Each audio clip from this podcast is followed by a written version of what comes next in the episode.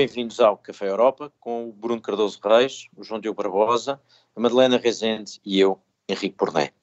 Pode ouvir o Café Europa todas as quartas-feiras depois do Jornal das 13 ou às 21 horas. E uh, hoje vamos falar, claro, continuamos uh, na guerra, com detalhes sobre os ataques ao Nord Stream, uh, mas também vamos passar por Bruxelas e por quem tem mais dinheiro, a Alemanha ou os outros, e, e ainda vamos dar mais uma volta pelo Brexit. Mas para começar, arrancamos com o que houve de mal na semana, os Átilas. João Diogo Barbosa, algumas pessoas podem não se lembrar, mas as eleições na Bulgária, ou enfim, as aventuras uh, da Bulgária já tiveram a oportunidade de passar pelos Dijsselbloem deste, deste programa, com alguns momentos que talvez valha a pena recordares antes de dares o teu Átila, não sei. Estava a pensar mesmo nisso, como esquecer a tua a eh, descrição daquela fotografia de Boyko Borisov, o anterior e, e provavelmente futuro primeiro-ministro da Bulgária, uh, numa fotografia que circulou em tronco nu, com notas de 500 na, na mesinha de cabeceira, uma, uma, coisa de classe. E também havia uma, uma pistola, acho eu, uma 9mm, já não Exato. me recordo bem. É muita coisa a acontecer. E a acusação que tinha sido o presidente que tinha encenado aquilo. Esse detalhe não é irrelevante. Aliás, merece o maior apoio. Uh, mas a Bulgária, para além disso, tem passado por grande turbulência nos últimos meses. As eleições que aconteceram neste fim de semana foram as quartas em ano e meio, 18 meses mesmo, um, e voltaram a não produzir um, um resultado decisivo, eh, claro, eh, a produzir uma maioria de governo evidente. O Sr. Borisov voltou a ganhar, eh, ficou em primeiro, mas não vai ter vida fácil para formar um governo. Aliás, é muito curioso, até atendendo à nossa introdução, eu, estava a ouvir umas reportagens a falar com búlgaros, de gente a falar com búlgaros, e eles diziam: não, mas é preciso ver que, que o Sr. Borisov tem um ar muito confiante e muito seguro, e isso é muito bom para nós. E, de facto, é um bocadinho. Como ex-guarda-costas é natural. Sim, sim, mas esse carisma no, na, na Bulgária, na, na, sociedade búlgara, tem muito impacto e é isso também explica porque é que no meio de alegações de corrupção, quer o Sr. Borisov, quer o seu partido vão mantendo ali uma posição muito forte. Um, e eu acho que também vale a pena aqui notar que o primeiro-ministro que foi derrotado e derrubado era uma espécie de esperança para Bruxelas, era o Sr. Petkov, que era um liberal progressista, estudou em Harvard, a sua plataforma política era essencialmente limpar o país da corrupção e, e, aliás, tornou-se muito popular na Europa pela sua forte posição anti-russa e acabou por ser isso, precisamente que o derrubou em casa, porque os búlgaros ficaram convencidos que ele era um pouco elitista, distante, um, demasiado ofensivo para com a Rússia e, e, pelo menos o senhor Borisov era mais uh, previsível, estável e num inverno que pode ser difícil para um país que está geograficamente dependente da Rússia e é um dos mais pobres da União Europeia, tudo isso funcionou uh, para dar esta vitória ao Gerb e ao Sr. Borisov. Eu acho que isto é má notícia, porque uh, a Bulgária é um, é país pobre, é o país mais pobre da União Europeia, tem um sistema político que claramente não funciona, há quatro eleições, provavelmente eh, daqui a uns meses ou um ano vamos ter novas eleições porque não há de facto uma maioria clara e o Sr. Borisov pode ter de fazer uh, acordos com partidos pró-russos e nacionalistas e vai ser muito difícil aguentar vários partidos numa coligação dessas, sobretudo com as dificuldades que se esperam no inverno e com a inflação nos próximos meses. Uh, e ao, ao ser o país pobre, ao ser o país dependente da Rússia, Rússia com um sistema que não funciona, está criada a condição um, ideal para que o, o, próprio país não tenha uma, uma estrutura de Estado que funcione, que não consiga libertar-se dos problemas da corrupção e para ser mais um país a juntar-se à lista de maus exemplos da União Europeia. São umas eleições que mostram que, de facto, a Bulgária é uma fragilidade e, por causa disso, a própria União Europeia fica mais frágil. E, e há também uh, o crescimento, digamos, de, inclusive deste partido chamado, uh, enfim, agora só me ver o nome em inglês, Revival, enfim, Renascença, uma coisa assim, que, que de facto conseguiu eleger deputados pela primeira vez, teve à volta de 10% e que é apresentado como ultranacionalista, anti eurocético, anti-União Europeia, anti-ocidental, pró-russo, não é? Portanto... E que pode entrar uh, na coligação do, do, governo, tem grandes possibilidades de, de entrar, porque de facto uh, Portanto, o Guebre teve 25%, deixa-me só dizer, 25% está muito longe da maioria, há vários partidos, vai ter de ser uma coligação complicada.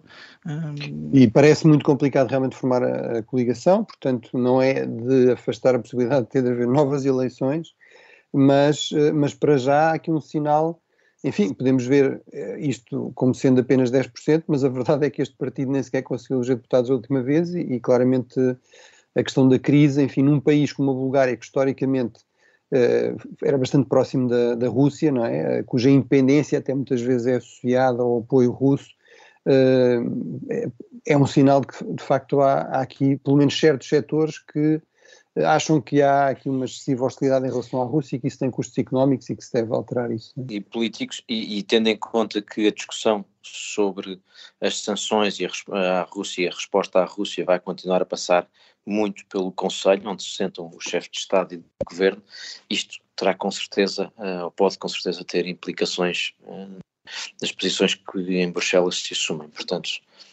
parece que vamos ter notícias. Milena. Sim, eu eh, notava também que uh, periodicamente há partidos na Europa Central que, que se arrogam de um liberalismo uh, assim bastante, não só económico como, como social, bastante forte e normalmente acabam mal. Uh, são, são sempre vistos como, enfim, pouco patriotas, uh, fora do contexto nacional e, enfim, esta, estas eleições mostram que este é mais uma encarnação desse tipo de projetos que não, uh, que não têm saída, basicamente, na Europa Central. Aliás, talvez por isso. O, Sim, embora, o, embora o, partido, o, partido do anterior governo não é, manteve-se à volta dos 20%, portanto não desapareceu completamente, mas teve uma queda importante. É? Eu, ia, eu ia dizer que na Hungria o Orban basicamente tendo percebido eventualmente isso foi transitando de inicialmente liberal para o que é hoje em dia, ou seja, em vez do partido ir perdendo votos, foi mudando aquilo que era uh, e, e aumentando que, os votos, que é um caminho. Henrique, o, o, nome deste partido, que é Nós Continuamos a Mudar, pode apontar nesse sentido. Pode ser uma pista. Eles continuam sempre a mudar. Espero que o Sr. Borisov não mude, porque ele é uma personagem, de facto, apesar da corrupção, apesar de todos esses inícios criminais, faz falta um uh, chefe de governo que tenha daquele tipo de fotografias, até porque o Henrique tem muito talento a, a narrá-las. Sim, eu não percebi também qual era o vosso problema, eu até me pareceu sensato que ele, se tinha aquele dinheiro todo, tivesse lá uma arma, não é? Enfim, a, a, parte da, da, falta da camisa já não comento. Mas... Podia ter fechado a gaveta também, não é? Bem, isto ainda são os átilas, ainda não estamos nos, nos, nos prémios de disparate. Temos mais um, Bruno, uh, teu, para a primeira notícia dos, da sabotagem uh, ao Nord Stream e depois uh, as acusações de que se calhar para os Estados Unidos. Exato, são, são as duas coisas que merecem átilas, ou seja, é uma espécie de átila, duplo. Primeiro, é, de facto, não há qualquer dúvida que estamos a falar de sabotagem, ou seja, isto são estruturas extremamente robustas, não há nenhum precedente de haver quatro, quatro rupturas como resultado de acidentes num, num, gasoduto deste tipo, portanto, claramente é o resultado de sabotagem, uh, inclusive o local onde ocorrem, que é fora das águas territoriais, portanto, para tornar mais difícil evocar, por exemplo, o artigo 5 mais uma vez é um sinal de que há aqui um, uma clara digamos, um, uma sabotagem deliberada e não, e não um simples acidente. Uh, depois, uh, a outra componente é, de facto, este, esta sabotagem pelo, pelo sítio onde ocorrem águas muito profundas, etc., é bastante difícil de, de, de atribuir, de detectar, de atribuir, de documentar. Uh, agora, e portanto não se sabe a 100% quem será, sabe-se que há poucos países que têm capacidade para fazer este tipo de estragos, com, utilizando enfim, podem até ter utilizado o próprio sistema de manutenção do gasoduto, no caso da Rússia, mas utilizando eventualmente drones subaquáticos, submarinos, capacidade submarina, etc. Eh, enfim, forças especiais, enfim, uma série de coisas, mas são muito poucos os Estados que, que poderiam fazer isso. Uh, mas, uh, agora, daí parte-se para esta questão, o mais provável é ser os Estados Unidos, com este argumento que também é muito usado em relação à guerra, que é os Estados Unidos é que beneficiam economicamente com isto quer dizer, é um argumento completamente uh, inaceitável. Quer dizer, por um lado, não se faz esse género de acusações sem provas. Portanto, muitas vezes as mesmas pessoas, os mesmos analistas e comentadores que dizem é preciso ter muito cuidado, as atrocidades em Bush temos de analisar, e há um estudo e há outro, mas ainda é preciso mais, temos de ver. Aqui não. É, ah, foram, é, claro, foram esse, é, claro que é que isto foram, foram esses analistas que disseram isso? É, quer dizer, eu não, eu não garanto que sejam exatamente os mesmos, mas uh, e, e, a questão não se coloca só em Portugal, coloca-se noutros países europeus, não é? Portanto, às vezes, Pô, e, e de facto, eu penso Unidos. como é que os Estados Unidos têm, têm alguma paciência para aturar este género de conversa. Eu aqui, quer dizer, chamo só a atenção para uma coisa: o presidente Biden acabou com as sanções em relação ao Nord Stream, que nós, coisa que nós, aliás, aqui discutimos. Uh, e, e, que eu elogiei, dizendo de facto, ele manteve as críticas, disse que era uma aposta péssima, errada da Alemanha, por várias razões, segurança, de excessiva dependência, etc. Mas diz não é assim que resolvemos o problema, não é com sanções em relação a aliados, temos de conversar.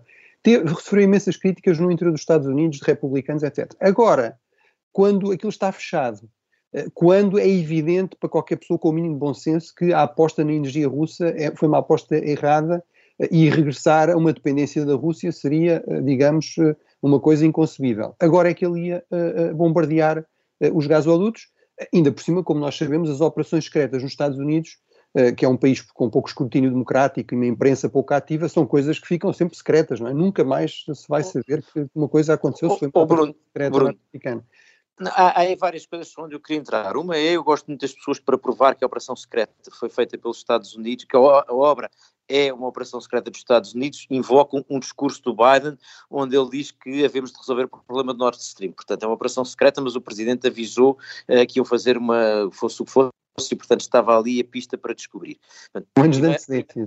Com, com, com, bastante antecedência. Segunda nota, apesar de tudo é verdade, tu tens razão, foi uh, a administração Biden retirou as sanções, mas por outro lado de facto, no meio do Schultz a, a, a, Washington, levou um puxão de orelhas do, do, do, presidente Biden, que de facto disse que era preciso resolver esse ponto. Agora, há uma coisa que é preciso dizer, é que de facto a quem interessa isto é à Rússia por uma razão.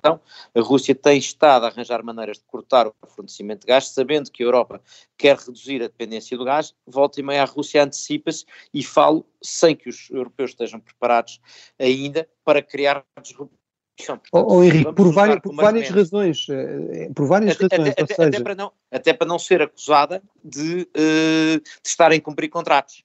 Exato, mas há várias razões. Uma, uma, é essa, mas é uh, inflaciona o preço potencialmente, portanto isso beneficia uh, os outros a quem a Rússia ainda vende. Uh, cria incerteza sobre a, a, segurança do abastecimento à Europa. Isto acontece praticamente em cima da abertura do, do novo gasoduto entre a Noruega e a Polónia e, portanto, a Rússia, no fundo, eh, pode eh, aqui demonstrar que tem capacidade para, para pôr isso em risco. Portanto, há, há, uma série de razões, inclusive este argumento também é usado que é, mas a Rússia não ia destruir as suas próprias infraestruturas. Ai não, quer dizer, o, o, o mesmo senhor, o Putin, que mandou gasear um, um teatro inteiro cheio de russos, sem cuidar de ter antídoto, sem cuidar de ter equipas médicas para salvar as pessoas. Portanto, preocupa-se tanto com a Rússia, com os russos e com as infraestruturas que não se preocupa em fazer isso. Mas um, arrebentar com um gasoduto onde, onde ele, pelo qual ele até nem está a exportar gás, isso aí ele já não faria. Agora, é preciso dizer uma coisa, que é um dos contribuintes para se ter, ter levantado essa hipótese foi um aliado dos Estados Unidos, porque o ex-ministro dos Estrangeiros polaco, o Sikorsky, uh, uh, que é o, não é sequer do partido que está no governo, uh, presidente do, do mesmo partido que o Donald Tusk, e portanto, mas que tem, uma, e que tem uma relação muito próxima com os Estados Unidos, resolveu pôr um tweet que depois, entretanto, apagou, mas que dizia obrigado Estados Unidos. Sim. E isso com não ajudou muito, desses, não é? Enfim, ele é, ele é casado com uma americana, mas com amigos desses. Exatamente. Isso não ajudou, isso não ajudou de facto muito. Uh, mudando de assunto, temos aqui um, um Átila uh, que tem uma parte que seria um classe anteu, Bruno, uh, e que é um Átila meu, para o regresso das discussões sobre quem tem dinheiro e quem é que não tem. Para já, ficamos a saber, primeiro, talvez ponto para começar a conversa, em português diz-se bazuca quando são 17 mil milhões de euros, se for 12 vezes isso, é na Alemanha e chama-se duplo cabum. Foi assim que o, que o chanceler alemão anunciou um, um massivo uh, empréstimo para, no fundo, uh, uh, proteger os consumidores e as empresas alemãs do aumento do preço do gás e, portanto, 200 mil milhões de euros para, no fundo, proteger deste aumento de preço ou seja, o gás, o custo do gás aumenta, mas uh, os consumidores não vão pagar porque o governo alemão paga vários problemas com isto. Para já, uh, o primeiro problema é que uh, isto é um bocadinho contraproducente, mas há várias medidas neste sentido, é um bocadinho contraproducente com querer que uh, os consumidores poupem na energia. Portanto, se os protegemos, vamos ter aqui alguns problemas. Mas os problemas de fundo são outros. e levantaram-se rapidamente. É que os outros Estados-membros, obviamente, não podem fazer isto. E, portanto, já tivemos o e tu vais trazer isso, dois comissários, o Gentiloni e o Breton a dizerem exatamente isso, uh, e portanto uh, há aqui uma Alemanha que no fundo é a grande responsável por este problema, isto é, é a dependência alemã em grande parte que cria esta situação de aumento do custo da energia, a dizer nós temos uma solução para nós, portanto cada um que se arranje como puder. Exatamente na mesma altura em que, quando se discutia em Bruxelas a possibilidade de, à escala europeia, se pôr um limite, um teto no preço do gás importado, mas aos vendedores e não a, a subsidiar a diferença, a Alemanha disse que não, criando uma enorme irritação entre vários Estados-membros que acham que uh, a Alemanha e, no caso, a Presidente da Comissão estão demasiado alinhados e contribuíram para esta solução. Portanto, temos aqui claramente um problema. e vocês, e vocês Henrique, tu, tu, Henrique, já tinhas chamado muita atenção para, para isto, mas eu acho que tu também partilharás deste croissant que eu dou ao Gentiloni e ao, e ao Thierry Breton, ou seja, o Comissário da Economia e o Comissário do Mercado Interno, que não são propriamente pastas, digamos, que não tenham nada a ver aqui com o assunto, que realmente publicam um, um, uma coluna de opinião no, no, no Irish Times, a dizer que de facto este pacote de ajuda alemã eh, cria enormes problemas, cria enormes distorções, uh, uh, é, é, portanto, precisamente aquele argumento da fragmentação, não é? Ou seja, a Alemanha pode dar aqui um apoio gigantesco à sua economia que as outras economias não podem, eh, inclusive utiliza um argumento que eu acho que é bastante interessante e que é importante e que é justo, que é dizer é preciso pensar nesta crise também em termos de eh, e neste diferencial de dívida e de disponibilidade orçamental em função de subinvestimento na defesa, ou seja, traduzido, a Alemanha não investia na defesa do continente, tiveram de ser outros Estados a fazer isso, por isso é que tinham mais dívida e mais déficit. Subinvestimento na transição energética, a Alemanha apostou no gás barato russo em vez de apostar nas renováveis, apesar de a retórica ser toda nesse sentido, ao contrário de muitos outros Estados, inclusive aqui na, na Península Ibérica, com todos os custos que, que isso teve, uh, e, e, portanto, não se pode agora ignorar esses factos. Uh, e, portanto, de facto, apontam para a ideia de uh, o, programa, o programa SURE, não é? Portanto, aquele programa de apoio de emergência no contexto da Covid, e também para outra solução que surge no contexto da Covid, que é a questão da, da dívida, de emissão de dívida em comum. Os, o, o Ministro das Finanças alemão já veio dizer que isso não é uma solução, mas vários comentadores já vieram dizer, mas não é uma solução para quem? Para, para, para o conjunto da Europa ou para a Alemanha? A Alemanha vai, não vai financiar uma, pelo menos uma parte deste, deste, deste programa de apoio com, com emissão de dívida, uh, mas em todo caso, eu acho que realmente uh, aqui é sobretudo grave e, e, é irritante e grave que isto venha de par com a Alemanha vetar a questão da. Uh, e, a, e a Presidente da Comissão não avançar com uma proposta de, de facto, pôr um, um preço máximo uh, ao, ao, gás, porque é, é, no fundo parece se a Alemanha querer que toda a gente pague o gás caro, menos os, menos os consumidores alemães, porque aí eles, eles, eles garantem que isso não vai acontecer. Eu vou só, antes de passar para o João Diogo e para a Madeleine, só dar uma, uma nota. Bruno, o, eu só não dou o, o croissant ou artigo de opinião por um problema, é que eu, quando começo a ver estas coisas a fragmentarem-se dentro da Comissão e ver uh, comissários a escreverem artigos de opinião, que na verdade são também um puxão de orelhas à Presidente da Comissão e a uns Estados-membros, eu acho que não estamos exatamente no bom caminho e acho que não, não é isso o ideal. E no caso em particular do, do Comissário Breton, uh, há ali um, um, uma vontade de vedetismo que levanta problemas. Agora, a questão de fundo é esta: é a Alemanha está a impedir uma solução que depois consegue fazer em casa, porque tem dinheiro. Sim. Não é o ideal, mas, mas eu acho que isto reflete também o facto de eles estarem muito frustrados com a, a, posição da Presidente da Comissão e suspeitarem que isso tem alguma coisa a ver com o facto de ela ser alemão, que realmente é bastante é, mau, não é? Uh, e, e, de facto, isto tem, uh, tem tem questões internas, e só duas notas aqui, é que um francês, o outro italiano, e há aqui duas coisas, os franceses lembram-se da história dos coletes uh, amarelos e do problema que foi precisamente por causa do aumento do custo da energia, e em Itália já começou a surgir um movimento que se chama Não Paghiamo, que é não pagamos, e que por enquanto são poucos, mas fazem sim umas queimas, não de sutiãs, mas de contas de eletricidade. E eu acho que os italianos percebem que isso pode se tornar uma coisa mais complicada. Uh, e, se, e, se, não tiverem dinheiro para fazer o que os alemães estão a fazer e ainda por cima tiverem que dizer que os alemães estão a fazer, isso vai ser complicado. Mas, Sim, é um, claro, é, um claro, é um claro retrocesso uh, da posição alemã em relação àquilo que foi a solução durante a crise de Covid, foi uma solução europeia, e agora é o, exato oposto, não é? Aparentemente é uma solução uh, totalmente nacional e que aparentemente até boicota um, uma possível solução europeia e põe em pé de, em pé de muita desigualdade os países uh, em, termos, em termos económicos. Portanto, aqui o nosso ato ainda não pode ser mais absoluto. Mas, mas deixa-me entrar aqui com um bocadinho com a opinião uh, contraditória, porque me parece, uh, eu também queria ir à, à, questão da Comissão, mas do ponto de vista económico, há uma facção da política europeia que nunca conseguiu superar exatamente a discussão da, da crise da década passada.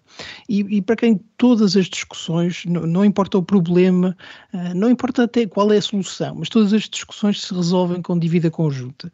E o, enfim, aquele editorial uh, não é mais do que a expressão dessa facção. E qual é que era exatamente aqui a solução? A Comissão Europeia uh, entrar agora num gigantesco programa de emissão de dívida para limitar um, as faturas de gás por toda a Europa, não era bem execuível e não é sequer essa a posição institucional da Comissão Europeia. A Comissão Europeia não serve para Mas isso. também não é essa a posição do OPED. O que eles dizem é, por um lado, um programa de emergência, de ajuda de emergência, e sobretudo, e é, é esse respeito que eles falam da dívida, é uh, financiar a defesa e financiar a transição energética, que são dois investimentos estruturais longo prazo que vão continuar a dar benefícios daqui a décadas e, e que uh, exigem grandes investimentos voltando aqui então, a, a questão económica parece-me que está errada de base, não, não é uma questão de dívida. Eu tenho insistido nisto, quer dos, do, dos planos europeus, quer até do plano britânico. Foi, foi a senhora Truss que inaugurou esta ideia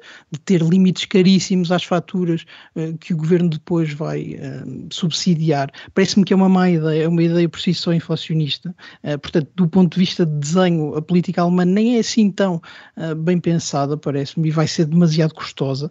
Há depois elementos do, do, programa alemão que são mais interessantes e que também justificam porque é que tem de ser um programa nacional e porque é que tem de ser tão grande.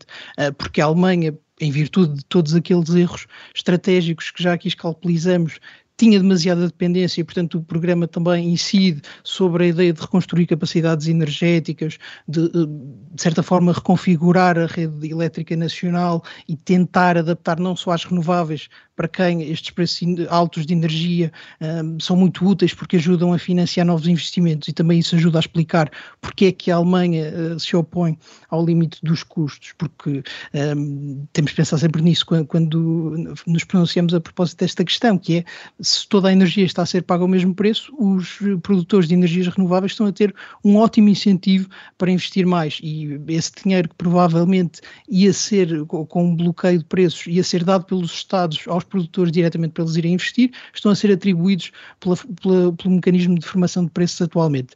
Indo à Comissão Europeia, é muito estranho que se tenha olhado para o Presidente da Comissão como uh, o, a grande responsável por esta medida. Primeiro, porque é verdade que ela não tem uma grande posição política própria, uh, quer na Europa, quer na Alemanha, porque não era uh, uma ministra popular, não era alguém que fosse vista como tendo uma grande carreira de futuro até ser nomeada Presidente da Comissão. Não era sequer eh, de qualquer um dos partidos desta coligação. É estranho que se olhe para ela só por ser alemã como a grande responsável por isto. É, era possível até que a proposta de limitar os preços, uh, exceto o Colégio de Comissários, fosse votada por outros países e tudo isso é muito bizarro.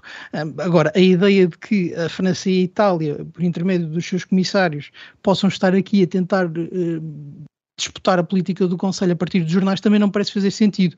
Como, como o Henrique Brunet dizia, uh, o comissário Barreton pode ter um grande acesso uh, ao presidente Macron, não será o caso com Gentioni, que poderá estar a tentar aqui uma segunda carreira política interna, mas que não tem de facto uma grande ligação a este governo, e é só, eu diria, voltando ao início, uma expressão daquela ideia de que todos os problemas europeus se resolvem se adotarmos um, grandes programas públicos de dívida e se esses programas forem oh, oh, em Bruxelas. Não é, não é esse o tempo e, sobretudo, numa, numa altura de grande inflação, não me parece é. ser essa a melhor política económica. Pois, como se viu, aliás, na altura da pandemia e na altura da crise, não é? 2001. Não, era a altura de grande inflação, Bruno. Se compararmos as duas coisas, vê-se que, que, foi uma péssima ideia ter, ter mudado de política. Mas, uh, e, e, e, não é normal nós utilizarmos crises passadas para aprender a respeito da gestão de crises futuras. Uh, é tão simplista dizer que a solução para tudo é mais dívida, e que toda a dívida é má eh, e que toda a dívida é inflacionista. Não, um, dos, um, dos, grandes problemas que nós temos de inflação tem a ver com o custo da energia. Não faz sentido acelerar a transição energética e aumentar a independência energética da Europa ou investir até em infraestruturas uh, mesmo do, do, nuclear ou do, ou do, gás natural que permitam uh, uh, reduzir os custos da, da energia.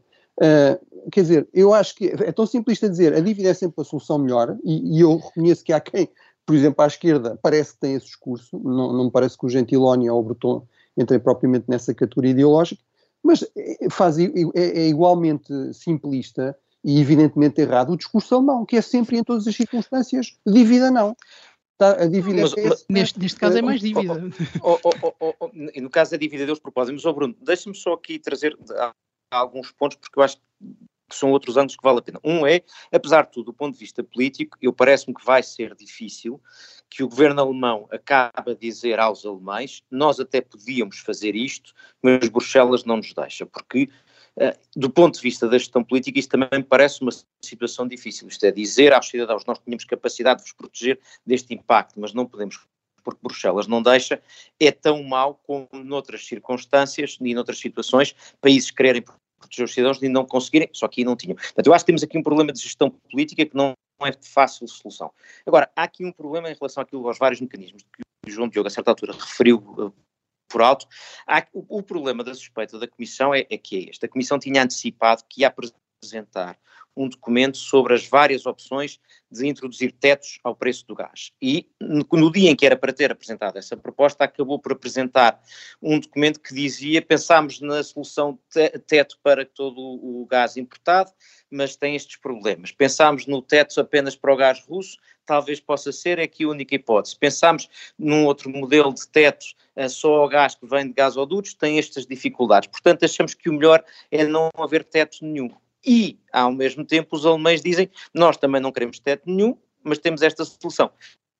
Ora, é aqui que há a suspeita, e, e, e, em Bruxelas há muitas vezes a percepção de que as divergências políticas internas da Alemanha contam muito pouco quando fora de Berlim, e portanto os vários partidos políticos alemães, alemães tendem a falar, uh, alemães tendem a falar uh, mais ou menos à mesma voz, Uh, e, portanto, aqui há um bocadinho esta suspeita uh, de que há aqui um interesse. Agora, também não, não vamos ser ingênuos, Bruno, quando o, o Breton fala de financiar a defesa, está a pensar em financiar o portfólio de que ele é comissário e o tema de que ele e França acha que é uma das formas de reindustrializar a Europa, que é financiando uma indústria militar na qual França tem particular interesse. Portanto, não há aqui muitas ingenuidades. Oh, oh, Henrique, mas tu estás à espera que um, que um ator político com peso e os grandes comissários, aqueles que têm influência, não deixam, vão para lá porque são atores políticos com peso e, e estão lá como atores políticos com peso e vêm de lá como atores políticos com peso, eh, que não têm ambições, pá, eu acho normal que ele tenha. Não, não, quer dizer, e, e, e, e acho bem que, e então, bem que tenhas todos os Estados-membros que é para representar os vários interesses. Exato, e, e, então, exatamente, portanto, o meu ponto é, mas o que ele está a dizer faz algum sentido ou não faz sentido nenhum? Se não faz sentido nenhum, eu critico.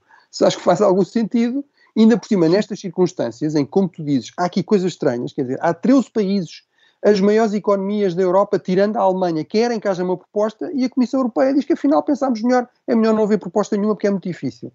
Eu, eu, eu, acho que vamos, vamos assistir a mais turbulência uh, por acho aqui nos, nas, próximas, nas próximas semanas. Acho que isto, isto claramente não, não fica assim. Vamos então dar croissants, ou pelo menos um croissant.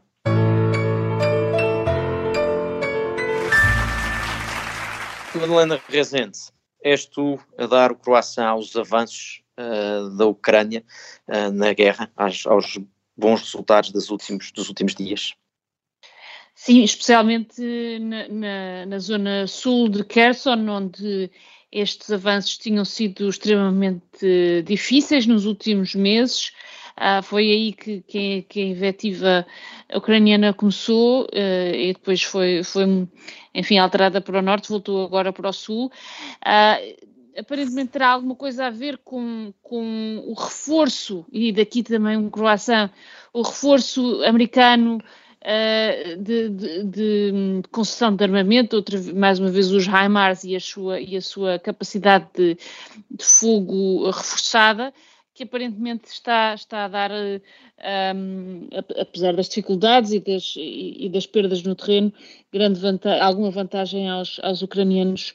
Isto é particularmente importante neste momento, como, como, como sabemos, uh, até, até, até às primeiras chuvas, até uh, o, o, inverno chegar, e, e, e, de facto esta, este momento que os, que os ucranianos estão a, a aproveitar para uh, continuar esta dinâmica uh, da guerra ao mesmo tempo que os uh, que, que, Putin e o, e o, governo russo um, anexa ou pelo menos reconhece territórios que não sabe exatamente que não são territórios é que, é que anexam e que vão reduzindo de um dia para o outro, ficam um bocadinho menores antes de passar ao Bruno e ao João Diogo, eu, eu tenho aqui só uh, dois comentários, acompanho-te completamente, mas à medida que nós vamos vendo estes, estes uh, progressos, uh, vou-me lembrando, há vários livros que descrevem isso, mas eu tenho estado a lembrar muito do, do livro do Amos Oz, Uma História de Amor e Trevas, onde a certa altura tem exatamente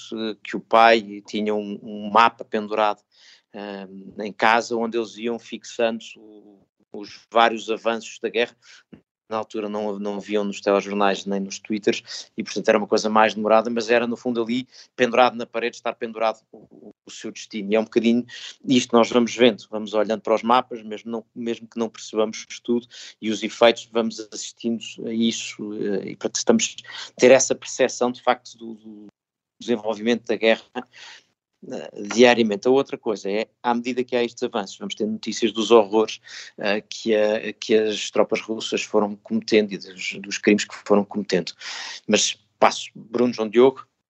Eu posso entrar para, para dizer qualquer coisa sobre a anexação, porque me parece que apesar eh, de, de, dos referendos e do, da proclamação da, da, anexação daquelas províncias eh, terem ficado um bocadinho sem efeito depois das conquistas ucranianas, a verdade é que elas são momentos muito importantes do conflito, eh, na medida em que, de facto, deixa de ser disputado naquilo que até a Rússia reconhece como sendo território ucraniano e pode passar a ser disputado com aquilo que a Rússia reconhece como território seu. Isso é bastante importante importante, é uma modificação substancial das circunstâncias e até um, do futuro da paz. E, portanto, uh, por muito que os progressos ucranianos sejam espantosos, não há segurança de que um, o Ocidente tenha armado a Ucrânia o suficiente para reconquistar todo o território perdido, uh, para fazer ainda mais progressos ou progressos definitivos, e, portanto, não, continua sem ser certo que esta guerra possa ter um resultado decisivo rapidamente, e isso cria problemas, eh, quer à Ucrânia e à Rússia, evidentemente, mas também à União Europeia, que teve muitas dificuldades para assegurar o seu gás para este inverno, terá ainda mais Bruno. dificuldades para assegurar o seu gás no futuro. Bruno, acompanhas este croissant com otimismo? Ou... Sim, Quer dizer, é, é, o otimismo para já, porque é um ponto que eu insisto sempre é que os conflitos são coisas muito dinâmicas e, e, portanto, temos de ser cuidadosos. Uh, vamos ver como é que corre esta mobilização russa. À partida temos muitas razões para ser relativamente céticos, portanto, eles estão a recrutar, perderam, é um sinal que tiveram muitas baixas, estão a recrutar todo o tipo de pessoas com todo o tipo de problemas, ao contrário do que diziam, estão-lhes a dar um treino extremamente básico não é evidente que tenham, tenham armas para, para os equipar devidamente. Isto vai provavelmente agravar os problemas de logística russa, mas uh, há outros meios de escalada, não é? Uh, enfim, para já, eu, por exemplo, acho que a nível do nuclear, estamos a ver aqui sobretudo uma escalada retórica e psicológica, portanto, uma tentativa de criar aqui pressão, medo, para tentar parar estas ofensivas e de facto o Ocidente, do meu ponto de vista, sobretudo os Estados Unidos, que são aqui cruciais, reagiram bem, dando sinais claros de que não se vão deixar dissuadir e que também têm meios de resposta. portanto, agora. Eu, eu, concordo com o João Diogo nesse sentido. Eu, eu, acho que, obviamente, estes são referentes com zero de, de, valor em termos de legitimidade e legalidade. Aliás, já tivemos um pouco essa conversa. Uh, portanto, não têm as mínimas garantias de que, de que enfim, em termos de, de, liberdade de voto, são sob a ocupação militar, eh, a população, centenas de milhares de pessoas, milhões Mas, de pessoas saíram dos, dos, sítios onde viviam, etc. Mas eu acho que são significativos do ponto de vista de tornar muito mais difícil uma paz negociada. No fundo, retira espaço para que a Rússia possa negociar estes territórios sem perder a face. Uh, e, de facto, e dá-lhe dá a possibilidade de invocar que entende que são territórios seus e, portanto, que agora está a agir de outra maneira porque está a defender. E, e, e pode enviar para lá a tropa, portanto, e, portanto altera aqui. Militar obrigatório, portanto, há de facto uma certa escalada como resultado disto. Agora, eu não vejo para já sinais de que isto esteja a alterar a dinâmica no terreno. Acho que isso provavelmente vai acontecer mais por força das chuvas do outono uh, do que propriamente, para já pelo menos, quer por efeito da mobilização, quer por efeito destes, destes referendos e desta tentativa da Rússia de, no fundo, santuarizar, não é? Criar aqui a ideia de que estes territórios não poderiam ser uh, atacados. Já tentou fazer isso sempre também em relação à Crimeia e os ucranianos fizeram ataques na Não desistiram completamente. Vamos rapidamente dar uns Dijsselbloem, uns prémios para disparates. One cannot spend all the money in alcohol and women and then ask for help. São três prémios, três minutos. João Diogo, começamos com o teu para o estado da Libra, da lira turca. Da Libra também, apesar da de ter recuperado ultimamente. Não, é, é, porque é um disparate a taxa de inflação na Turquia, que no último mês chegou aos 83% e passou os 93% um, nos alimentos. É de facto brutal a trajetória da Turquia nos últimos anos. Foi um dos primeiros países a ter um grande problema de inflação que só foi agravado pela crise e também é um disparate a medida que foi anunciada para resolver, ou como a principal medida, que é uma tentativa de negociar com a Rússia o atrasos no pagamento do gás até 2024. Já houve uma alteração um, do grande contrato de importação que permite pagar parte de, do valor em dívida em rublos e agora parece que só vai ser pago em 2024. Portanto, o Sr. Putin está a ter um grande calote. que é a maneira de reduzir a inflação. Dois Dijsselbloems rápidos, Madalena, eu vou dar o meu rapidamente para dois U-turns no Reino Unido. O meu é para o Steve Baker, que liderou durante algum tempo um, um think tank que, era, que animou o Brexit na versão mais dura e agora veio dizer no, no, no Congresso dos, dos, Conservadores, que temos de ter humildade. Eu próprio aproveitei o funeral para pedir desculpa ao, ao, ao governo uh, iraniano, ao governo irlandês. Uh, temos de ter humildade e não quebrar as boas relações com, com a Irlanda e Bruxelas, que isto correu um bocado mal. Tu, o teu é para uh, Primeiro-Ministro. É para Liz Truss e, e, para, e para Kvasi Kvarten, que, que em menos de, de uma semana tiveram que, enfim, de governo, tiveram que dar uma meia volta completa à, à, à sua, ao seu plano de, uh, de cortar os, os, os, os, impostos para os mais ricos. E, portanto, uh, resultou, resultou imediatamente numa descida da Libra uh, e de um aumento, enfim, de, das taxas de juros. E daqui, eh, enfim, para o governo britânico, um Dijsselbloem. E com isto está feito o Café Europa desta semana. Já aqui ao fim, voltamos para a semana.